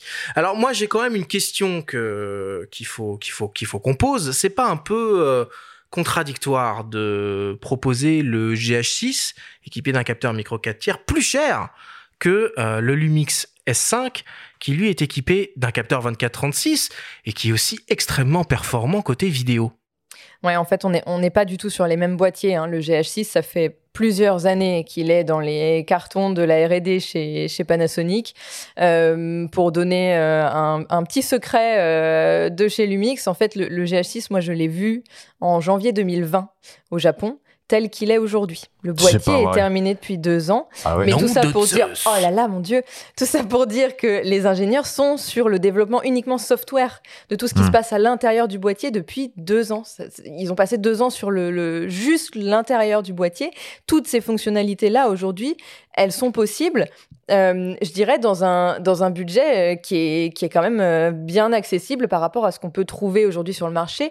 Le S5 c'est vraiment un autre sujet. On est sur du plein format. Évidemment, il est bon en il est bon en vidéo. Hein. Pareil, on monte jusqu'en 4 de 10 bits. Mais on a des limites et c'est là où en fait on voit que Lumix a voulu proposer finalement un capteur plein format accessible. Euh, il met pas avec toutes les fonctions quoi. C'est pour ça que le prix justement est justifié par rapport à ça. Où on voit justement lorsqu'on passe d'un GH6 on sort du menu du GH6, on se met sur un S5, on se dit ah, il va manquer des choses. Ne serait-ce que le recadrage en 50p, 4K 50p de 1,5 fois. Hein. Exactement, il y a ça, mais bon, tu pars du 24-36, mm. donc tu pars avec un avantage, mais c'est surtout sur les modes d'enregistrement. Là, les modes d'enregistrement, les options, etc. Le GH6 l'explose à ce niveau-là, et c'est pour ça qu'on l'appelle le mini SAH. En fait, c'est le SAH du micro 4 tiers. Et ça, ça te fait la même impression lorsque tu as, tu tournes au SAH et que tu bascules sur un S5, tu te dis ah, il va te manquer des choses. Par contre, faut pas se méprendre, c'est un excellent boîtier. Moi, je l'adore, hyper compact, hyper léger le S5, euh, euh, mortel en low light. Euh, enfin voilà, donc pour de l'accessible, en tout cas en full frame, top. Après, vraiment, le GH6, il a ce côté-là. bah, vraiment, les specs, vraiment en avant, quoi. Mathilde, le GH6, c'est un boîtier qui est considéré comme dans la gamme professionnelle euh, chez Panasonic, chez Lumix. Du coup, il peut intégrer le programme Lumix Pro. C'est quoi exactement ce programme? En quoi ça consiste? Tout à fait, ouais. Il va intégrer ce programme euh, Lumix Pro qui concerne à la fois les Lumix G, donc les micro 4 tiers, et les pleins formats Lumix S. Hein. les, deux, euh, les deux catégories sont intégrées dans ce programme. c'est un programme de service et de, d'entretien, de, réparation des boîtiers. On sait, comme je le disais, que les boîtiers sont des, sont des outils de production et des outils de travail avant tout. Donc l'idée, c'est vraiment de, soutenir les, créateurs euh, au moment où ils en ont le plus besoin. Vous avez une assistance téléphonique qui est liée à ce programme, qui va vous permettre de rapidement euh, gérer votre, votre problématique. Euh, il y a tout un système de prêt de boîtiers de remplacement en attendant que le vôtre soit réparé. C'est un programme qui qui fonctionne sur plusieurs niveaux d'adhésion, dans lesquels vous, avez, vous allez avoir la possibilité d'inscrire plus ou moins de boîtiers selon votre, selon votre parc de, de boîtiers et d'optiques, puisque les objectifs sont aussi concernés par ce programme. Euh, et donc, on va, on va gérer euh, avec, euh, avec ce programme la possibilité de réparer vos boîtiers et de vous en prêter un autre, par exemple, en attendant. et voilà, c'est un programme qui, qui, existe depuis les Lumix S. Hein. Ça, a été, ça a été créé en 2019 déjà avec les pleins formats. Et, et donc, oui, il y a il y a beaucoup d'inscrits sur, ce programme-là, du fait qu'il est accessible sur les deux gammes, micro 4 tiers et plein format. Alors euh, bon, on a parlé euh, du GH6 en large et en travers. On n'a pas vraiment encore parlé euh, d'optique. Pourtant, il y a des choses à dire sur la gamme. Faut faire toute une émission sur les Lumix, Lumix micro 4 tiers. Il y, a deux optiques hein, qui ont été annoncées, sorties récemment. Deux zooms, un peu d'exception, à ouverture constante, un 10-25 mm f1.7 et un 25-50 mm f1.7 signé Leica. Euh, Romain, euh, est-ce que tu as pu déjà un peu tester ces deux optiques? Est-ce que tu l'as fait sur le GH6 Est-ce que ça match? Est-ce qu'il y a un match là entre, entre ces, ces en produits d'image, bien évidemment, parce que ça suit euh, le, enfin voilà, le but de qualité euh, d'image, vraiment top. Avoir du micro 4 tiers en 1.7, c'est vraiment agréable parce qu'on va aller chercher justement le manque de lumière qu'on pourra avoir par rapport à la taille du capteur. Par contre, c'est des objectifs que j'ai pas forcément utilisés parce que je suis vraiment orienté run and gun. Je les ai testés plutôt chez moi en test ou enfin voilà un peu à Miami euh, hors des shoots. Euh, après moi je suis run and gun peut-être. Ouais, run and gun c'est vraiment de se balader et shooter quoi. C'est-à-dire de se balader et filmer le plus léger entre guillemets possible. On essaie de pas tout prendre non plus. Et lorsqu'on utilise un stabilisateur, lorsque on utilise, enfin voilà, il faut pas que le sac soit trop lourd parce que sinon on a toujours quelque chose à prendre. Et moi, je suis vraiment un fan du 1235. En gros, j'ai tourné ma vidéo avec mes, enfin, mon pack d'objectifs anamorphiques qui fait déjà euh, un certain poids. Et à côté de ça, sinon, lorsque j'utilise du sphérique et non pas de l'anamorphique, ça va être le 12-35 que j'adore depuis de qui de 8. Qui de 8. Ouais, qui est stabilisé aussi d'ailleurs. Ouais, j'adore mm. cet objectif. C'est vraiment le passe-partout. C'est l'équivalent du 24-70 en full frame. C'est vraiment celui que j'adore. Et s'il y a un objectif que je dois prendre, euh, c'est sans aucun doute celui-là. Et l'autre que j'adore également, c'est le 100-400. Vraiment, il est excellent. Euh, faut pas trop bouger avec cet objectif-là, c'est pas fait pour. Par contre, c'est avec celui-là que j'ai tourné Wild Namibia, euh, euh, justement, donc j'ai shooté vraiment les animaux de très loin, parce qu'il faut quand même rappeler que le micro 4 tiers a euh, un crop factor euh, de x2, donc ça veut dire que si vous utilisez un 100 mm, ça devient du 200 mm. Donc par contre, ce qui est parfois pour certains une contrainte peut devenir un avantage pour d'autres. Lorsque vous avez un 100-400, eh ben ça devient un 200-800 mm. Regardez le prix d'un 800 mm en full frame, c'est plus de 10 000 euros, tandis que là, celui-là, il fait dans les 1500 euros. C'est vraiment un objectif que j'adore. Mais pour répondre à ta question, pas trop testé, un petit peu. J'ai juste vu la qualité d'image, était excellente, mais je suis plus mon, avec mon 1235 et mon 5400. Pour le coup, je crois que c'est plus Bernard qui a testé ses objectifs, parce que comme lui, il est en studio, il bouge un peu moins et, il est plus attentif. Euh, disons qu'il est, il est attaché à avoir des optiques les plus lumineuses possibles et les plus euh, haut de gamme possibles, parce que c'est quand même des objectifs pour le coup très haut de gamme. Euh, mais tout à l'heure, quand je parlais du G1, ça allait effectivement avec cette monture micro 4 tiers qui a 14 ans elle aussi. Et c'est ce qui fait qu'aujourd'hui, on a un parc optique qui est, qui est très large rien que chez Lumix, on est à une trentaine d'optiques, mais c'est aussi une monture qui est compatible avec tous les objectifs Olympus. Et euh, bah, Romain a utilisé des objectifs anamorphiques, mais il y a bon nombre d'autres marques qui se sont rendues compatibles avec cette monture. Et justement, par rapport aux optiques anamorphiques, tu disais qu'il y en avait aussi dans ton sac. Est-ce qu'il y en a une ou deux que tu pourrais conseiller peut-être à nos auditeurs? Alors oui, euh, en fait, il faut juste comprendre l'anamorphique, comment ça marche sur un boîtier comme ça. On va prendre une première lentille, donc un premier objectif normal qu'on va appeler la taking lens. Donc on peut prendre diverses choses, mais en gros, il faut que une fois que le crop factor est appliqué, c'est-à-dire le x2, il faut que ça fasse à peu près 50 mm. Donc euh, si vous prenez par exemple le 25 1.4 de chez Lumix qu'utilise Bernard, hyper piqué d'ailleurs, euh, c'est très bien. Moi, je préfère les vieilles, optiques, les vieilles optiques russes. J'utilise donc euh, un Helios 44.2 qui est un 58 mm qui ouvre à f2 et qui a euh, le fameux bokeh tournant, le swirling bokeh, swirling? Swirling. Swirling bokeh, voilà. Tourbillonnant, je crois. Voilà, c'est ça. Et en fait, que j'adore déjà, juste euh, en tant que coptique de base. Et devant, vous venez mettre euh, une lentille anamorphique, donc un adaptateur anamorphique, qui est finalement, euh, à la base, ce sont des, des vieilles optiques de projection de cinéma qu'on vient mettre devant avec une bague. Et donc, ça dépend le ratio, x2, x1,5, etc. Moi, j'utilise du x2 parce que avec le 4 tiers, c'est ça l'avantage. Lorsqu'on fait du ratio x2, ça vous fait du 2,39 en anamorphique, donc euh, c'est le ratio parfait. Mais surtout, euh, voilà, on, va avoir deux modèles. Vous avez le Sancor 16C, donc c'est des vieilles optiques que vous trouvez sur eBay, ou alors Kowa 16H ou 8Z, c'est la même chose. Ça, c'est ce que j'utilise. Le Kowa sera plus cher, mais plus qualitatif, plus large, mais vraiment euh, très très piqué. Donc voilà.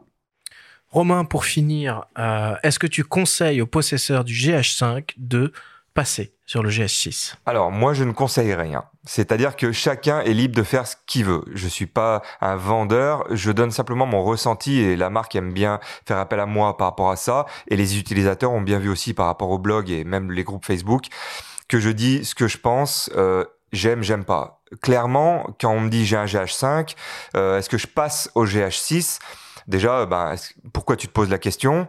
Est-ce que tu en as vraiment besoin? Comme d'habitude, c'est-à-dire est-ce qu'on en a besoin? Il faut se poser la question par rapport aux besoins. Les gens qui vont avoir besoin d'avoir du slow motion de, de grande qualité, d'avoir une nouvelle color science, d'avoir euh, une meilleure dynamique, s'ils veulent shooter de l'anamorphique en 5,8K euh, et j'en passe, alors là oui, et du ProRes en interne, etc., etc. Mais ce que je veux dire par là, c'est qu'il faut qu'il y ait un besoin. Il y a pas mal de gens qui aiment aussi simplement changer de matos, j'en connais plein, et pour se faire plaisir, la réponse c'est oui, parce que vous verrez vraiment, bah, clairement un gros changement, un gros step par rapport au GH5. Après, euh, quand on me dit ouais, mais finalement par rapport à la ligne des S, comment ça se positionne le micro 4 tiers et le GH6, etc. Il faut pas oublier que justement tous les possesseurs de GH4, de GH5, qui ont un parc d'objectifs de micro 4 tiers qui est important, pour moi, c'est hyper intéressant pour ces gens-là de s'acheter un boîtier à 2000 euros. Donc bien sûr que c'est cher 2000 euros, mais regardez les prix euh, que, que, que valent bah, les autres caméras, les autres boîtiers, c'est à peu près bah, 2000, 3000, 4000, etc.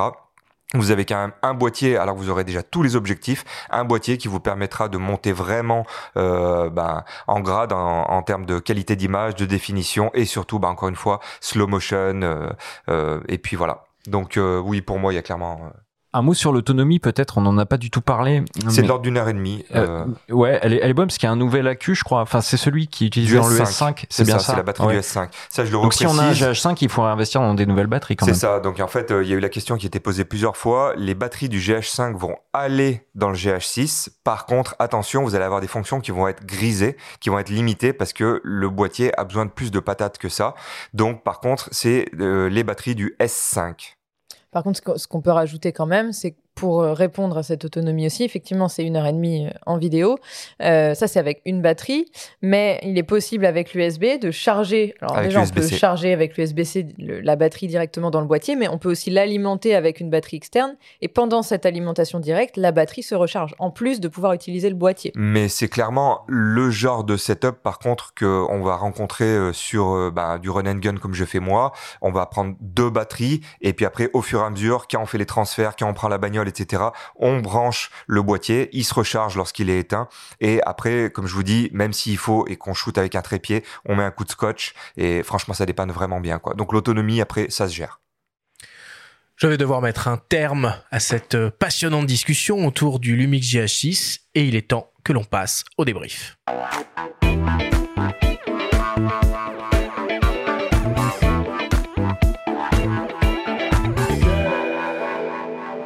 Nous sommes toujours avec le vidéaste et photographe Romain Sarret et Mathilde Lécuyer de Lumix France pour parler du nouveau Lumix GH6. Romain, Mathilde, si on devait essayer de résumer et de synthétiser tout ce que l'on s'est dit pendant cette émission, qu'est-ce qu'on devrait retenir? Peut-être Mathilde, pour commencer, à qui s'adresse le Lumix GH6 pour moi, il y a deux cibles principales au GH6. Euh, Romain, qui est avec moi, euh, fait partie d'une des deux cibles.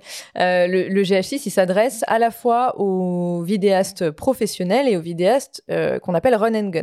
Les vidéastes run and gun, c'est ceux qui vont avoir besoin d'être très mobiles dans leur utilisation du boîtier, d'avoir du, matériel qui va être léger, qui va être compact, avec lequel ils peuvent passer des jours et des jours et des jours dans le sac à dos.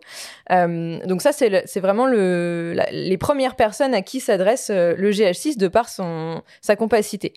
Ensuite, vous avez aussi tout un, tout un ensemble de vidéastes qui sont euh, professionnels, qui sont avec des setups beaucoup plus lourds, qui utilisent des caméras.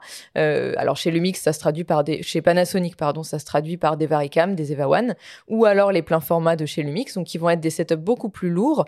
Et là, le GH6 peut tout à fait euh, servir de caméra B, puisque c'est notamment, il a notamment la possibilité d'avoir des luttes qui sont compatibles avec ces caméras, du fait que il retrouve le même Vlog, donc ce profil très flat, euh, qui va être compatible avec toutes ces caméras et qui va en faire la caméra B parfaite. Et c'est important quand on parle de poids, de bien préciser, parce que la plupart des gens ont dit ouais, mais il est quand même assez, enfin il est plus gros qu'un GH5. Bah clairement il y a une rupture quand même. Hein. Il est plus Au épais. Niveau de la capacité, euh, euh, je vous dis vraiment ce que je pense. L'ergonomie, on en parlait euh, avec avec mes potes qui l'ont testé. L'ergonomie est vraiment excellente parce que finalement on a une poignée qui est plus grande et pour en tout cas le type de main qu'on a, c'est vraiment parfait. La prise en main elle est parfaite. Mais je, je tenais juste à souligner que il y a des gens qui vont dire ouais mais bon il est plus gros, un peu plus lourd, etc. par rapport à un S5 et tout ça. Mais il ne faut jamais oublier les optiques, les lentilles parce qu'on parle de micro 4 tiers donc euh, on parle d'un boîtier certes, mais après on va pouvoir mettre un 1235 par exemple dessus qui est ultra léger, ultra compact. Donc l'ensemble va vous faire quelque chose de vraiment facile à transporter, de léger. Sur un stabilisateur gimbal, clairement on voit la différence. Et quand on a un S5 qui est euh, léger euh, et compact, bah on va lui mettre un 2405 ou un 2470, c'est pas la même au final. Bon, à l'inverse, si on met les fabuleux 1025 et 2550 7, là aussi on a un déséquilibre. Mais c'est vrai, bien évidemment. C'est, il faut toujours parler quand on parle parle d'un système, il faut, ben, on parle d'un système, donc il faut parler du boîtier, il faut parler des optiques, ça c'est mais ça vaut pour tout, ça c'est c'est fondamental en fait. Complètement. Et quel que soit l'utilisateur, c'est aussi un boîtier qui va être très résistant justement et très fiable dans sa gestion de la chaleur, mais aussi dans sa gestion des éléments extérieurs, puisqu'il est toujours aussi tropicalisé. Mais Benjamin, je te réponds aussi par rapport aux optiques, il faut toujours en parler, et notamment en termes de coût. C'est-à-dire que ceux qui disent ouais mais c'est le même prix qu'un S5, etc. Regardez le prix des objectifs, que ça soit euh, même pas chez Lumix, mais du plein format ou du micro 4 tiers, mais ça n'a rien à voir. Tout simplement, vous avez un parc d'objectifs micro 4 tiers, même d'occasion, qui vous permettra d'acheter des objectifs qui tuent à 200 euros. Donc euh, c'est vraiment à prendre en considération. Romain, quelles sont les principales caractéristiques en vidéo de ce boîtier? Euh, Moi, enfin principale caractéristique que j'aime ou principale caractéristique euh, du boîtier? Du boîtier. Du boîtier. Alors il y a le 5,7K en ProRes en interne, ça c'est la c'est vraiment la grosse nouveauté. Meilleure dynamique avec euh, le nouveau mode. Euh, il y a un full Vlog. Il y a de l'anamorphique en 5,8K, le 4 canaux en son, euh, le 4K 120 en 4.2.0 bits. Euh, Qu'est-ce que j'oublie euh, Les le Vlog, le full Vlog bien sûr, mais et donc euh, les LOT qui sont compatibles au format cube. Euh, et puis la mise à jour. Et puis surtout, ouais, la mise à jour qui arrive, mais surtout tous les formats All Intra, Longop, etc. en illimité. Et ça, on oublie parfois que ces boîtiers-là, euh, c'est l'énorme avantage, c'est full illimité. Et en plus, ça en chauffe avec le, le ventilo. Et toi, très succinctement, ce serait quoi ton top 3 mon top 3, il est presque clair. C'est le mode anamorphique 5,8K. Moi, c'est le kiff absolu. Pour moi, c'est vraiment le rêve à ce niveau-là. Parce que un capteur 4 tiers, c'est fait pour ça. Pour le x2 anamorphique. Donc, je suis vraiment content.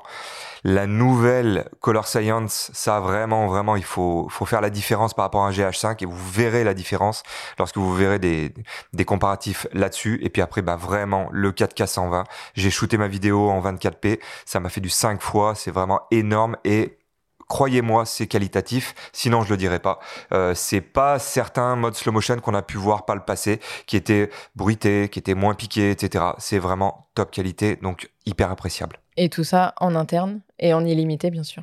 Et en, en, interne en illimité, je pense que ce serait la baseline du. Euh, c'est vrai, mais n'empêche que c'est important. On aurait dû l'appeler comme ça. Et, peut-être un truc, parce que moi, bon, euh, je me considère comme, euh, on va dire, amateur dans le domaine de la vidéo. quand on parle de slow motion, on enregistre le son, hein, on capte le son, là. Hein, c'est ça. En, 120, en 4K 120. Ouais. D'accord. Hein. Et on a l'autofocus. Bon, Mathilde, qu'est-ce qui donne le GH6 en photo? Alors, il me reste la photo. Euh, le GH6, il est, il est polyvalent. Euh, on peut l'utiliser en photo si ça reste notre utilisation euh, secondaire. On, on, le considère beaucoup plus pour les vidéastes à 100%, bien sûr, mais aussi les vidéastes qui vont avoir besoin d'avoir un seul boîtier pour leurs deux activités de vidéaste et de photographe. On a un Modo 13 à 120 000, à pardon, 100 millions de pixels, donc qui va nous permettre d'avoir des... En interne des... et illimité. illimité, à la photo en illimité. Putain, tu, veux. tu vas faire le slogan Arthur, c'est parfait. Alors pas en illimité, du coup, ça me fait enchaîner sur la rafale. Un buffer de 200 images, on en a pas parlé tout à l'heure, sur euh, un niveau à 75 images secondes en AFS, donc important aussi en photo. Euh, après, voilà, on va rappeler que ça reste quand même un boîtier vidéo. Pour ceux qui, euh, qui veulent principalement faire de la photo, on va plus les orienter sur un G9 ou alors en plein format sur un S5. Parfait. Et pour terminer, donne-nous six raisons d'acheter un Lumix GH6. J'ai du bol qui s'appelle pas le GH10, du coup. ok, six raisons. Euh, la plus importante pour moi, un monstre des codecs. Voilà, Romain arrête pas d'en parler. Le ProRes, c'est quand même le truc de fou sur ce boîtier. C'est un tueur en vidéo. La 2, c'est un boîtier évolutif. Il va avoir cette mise à jour, notamment avec l'enregistrement sur SSD euh, en interne et en illimité. en tout cas sur SSD, et ça c'est pareil, c'est fou. C'est un boîtier qui est très résistant, très fiable, euh, tropicalisé et surtout fiable grâce à son ventilateur. 4. Compact, on est sur du micro 4 tiers compact et léger, euh, y compris sur les optiques, vraiment tout l'écosystème micro 4 tiers de manière générale. 5 euh, professionnel. Euh, il a le il a le Vlog qui lui permet d'avoir euh, ce profil flat et qui lui permet d'être compatible avec les avec les caméras, avec des assistants professionnels. et, et d'ailleurs dans le professionnel, on n'en a pas parlé. L'HDMI qui est une HDMI 2.1, donc future proof, on peut et dire. HDMI A. HDMI A et du coup ça me fait penser à l'écran qui est un écran à la fois orientable et inclinable, ce qui permet d'avoir un câble HDMI branché sans pour autant euh, être gêné par cet écran qui est orientable. Tu en veux une sixième Allez, la dernière. Euh, la globalité du boîtier, tout ce qu'il y a à l'intérieur pour le prix qui est complètement maîtrisé. Parfait, merci beaucoup pour ces explications.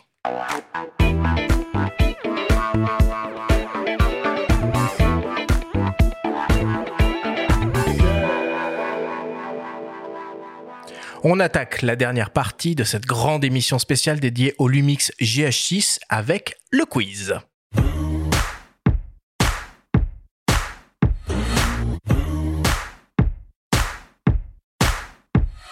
Le principe du quiz est très simple. Nous avons reçu des questions de la part de nos auditeurs qu'ils vous ont posées à vous, la team Lumix, via notre compte Instagram, en lien ou non avec le sujet de cette émission. Nous en avons sélectionné quelques-unes et vous allez avoir seulement 30 secondes et pas une de plus pour tenter d'y répondre le plus clairement possible. Romain Mathilde, avez-vous bien compris la consigne? Mhm. Allons-y. Première question qui t'est destinée, Mathilde, qui nous vient d'un certain Julien.flz. Julien se demande est-ce qu'une version plus orientée photo du GH6 va voir le jour? Clairement, le GH6, pour moi, c'est pas euh, un produit qui va s'orienter de plus en plus photo. Il va s'orienter de plus en plus vidéo, surtout. Encore une fois, si on veut s'orienter photo, on va s'orienter plus sur le G9. Ça fait beaucoup de fois s'orienter, mais c'est le cas. Euh, le G9 est mis à jour régulièrement euh, sur les capacités photo et vidéo. Donc, pour moi, clairement, s'il faut s'orienter sur un boîtier photo, ce sera le G9 ou alors le S5 en plein format. Sachant que le G9 a même un petit écran LCD sur le dessus du boîtier qui lui permet en plus d'avoir un argument supplémentaire sur la photo. Tu n'as absolument pas répondu à la question, mais c'est pas grave. je joue la femme politique. Deuxième question qu'il t'est aussi destinée, Mathilde, qui nous vient d'un dénommé GRO underscore LART.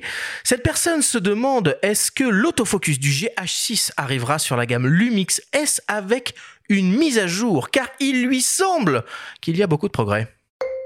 Effectivement, il y a beaucoup de progrès. En fait, c'est l'inverse. L'AF du GH6 est tiré des Lumix S à l'origine pour la partie reconnaissance. Et le nouveau processeur du GH6 lui permet d'être plus rapide et plus performant dans, le, cette reconnaissance et suivi. Euh, de toute façon, les gammes plein format et micro 4 tiers, elles continuent à être, à être développées, à être améliorées, toutes les deux. Euh, donc, euh, il est fort possible que la, la, la, gamme Lumix S soit aussi améliorée de la même manière que le Lumix G. Donc oui. Donc, a priori... C'est une possibilité.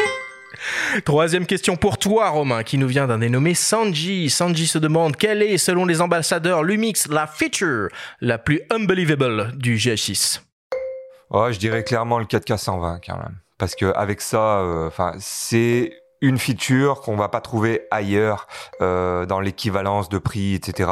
Et qui fait vraiment monter votre projet euh, d'un énorme cran, quoi. Ça ouvre vraiment des énormes possibilités. Et quelque chose que tu aurais aimé voir arriver et qui n'est pas arrivé finalement?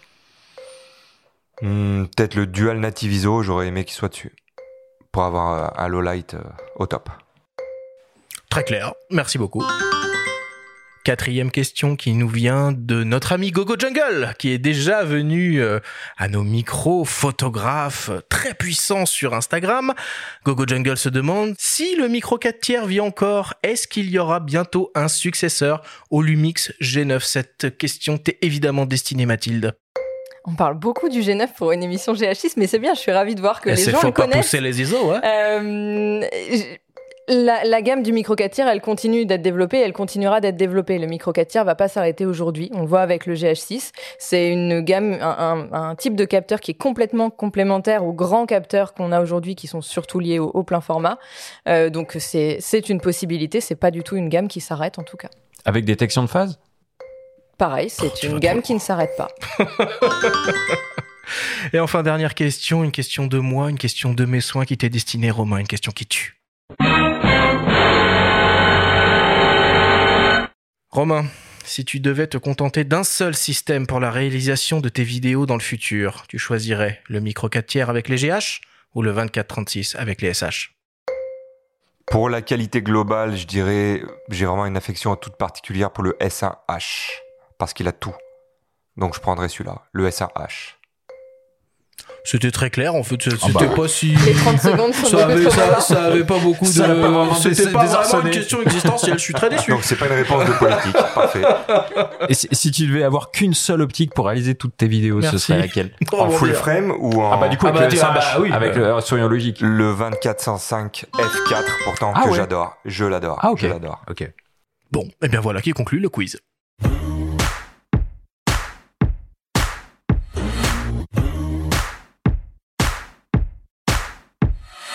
Nous voilà désormais à la fin de cette émission. Romain Mathilde, c'était évidemment un plaisir de vous avoir avec nous dans notre studio à nos micros. Quelles sont vos actualités en ce moment? Romain alors, en ce moment, donc, euh, bah, j'ai la vidéo de Miami qui est sortie, Miami Mystery, euh, sur ma chaîne YouTube, et j'ai également donc euh, la formation du Lumix S5 que je vais bientôt sortir en vidéo. J'ai un petit peu tardé parce que j'avais pas mal de choses, donc ça sera une formation en ligne que je vais vendre très bientôt, qui sera disponible d'ici un mois à peu près. Donc, tout savoir sur le Lumix S5, quelles optiques, comment le régler, comment l'étalonner, etc., etc. Quel format? Enfin, combien de temps euh, ça, ça, ça, dure ça? C'est plusieurs épisodes Ouais, ça sera que des mini vidéos hyper bien classées parce que je suis un psychopathe à ce niveau-là. je veux que ça soit très clair, très facile et ça sera de l'ordre de deux heures de vidéo à peu près, mais que des mini vidéos de cinq minutes avec tout bien chapitré pour que tout le monde puisse euh, s'y retrouver. Parfait. Bah écoute, merci d'avoir été avec nous. C'était un plaisir euh, de t'entendre à, nouveau dans ce dans ce podcast. Mathilde, l'actualité de Lumix, outre évidemment l'arrivée sur le marché de ce GH6 alors déjà sur ce GH6, euh, l'offre de lancement qui du coup est toujours en cours jusqu'au 30 avril, donc qui va permettre d'offrir pour tout achat d'un GH6 à la fois un an de garantie supplémentaire et puis une carte CF Express Lexar 128 Go, type B bien sûr. Euh, on a aussi euh, la mise à jour, bien sûr, sur le GH6. Donc là, à court terme, avec l'enregistrement sur SSD en direct et puis le 4K120 en ProRes RAW via HDMI et le ProRes 422 422 HQ en, en cinéma 4K et en Full HD. Très court terme du coup? Très court terme. Et euh, la dernière chose, c'est une rec session, ce qu'on appelle des rec sessions chez nous. Donc là, on se retrouve un peu dans la même configuration qu'ici, mais cette fois-ci en vidéo, et dans lequel vous aurez le plaisir de me retrouver avec Romain Sarret, Bernard Bertrand et Olivier Lavielle, qui sont intervenus dans ce podcast également euh, pour euh, voilà pour discuter longuement autour de du autour GS6. 6 Et dis-moi, Lumix a pour habitude d'organiser des, des, des, des, grandes sessions de prise en main des boîtiers, des workshops. vous l'avez fait au moment du lancement des, des S. Est-ce qu'il y a quelque chose de prévu un peu comme ça autour euh, du GH6 On est en train de mettre plein de choses en, place autour du GH6, donc euh, ça réserve plein de surprises pour la suite. Ok, ça marche, on n'en saura pas plus. Voilà donc pour cette émission spéciale Lumix autour du nouvel hybride GH6. On vous donne rendez-vous dans quelques jours, dès jeudi prochain, pour la seconde émission du podcast. Faut pas pousser les ISO. Première émission au coin du feu de cette saison 4. Nous recevrons pour l'occasion le photographe et réalisateur Alexis Berg pour découvrir son travail sur une incroyable et légendaire course à pied d'Ultra Trail, la Barclay. Merci à tous de nous avoir écoutés. Prenez soin de vous et à jeudi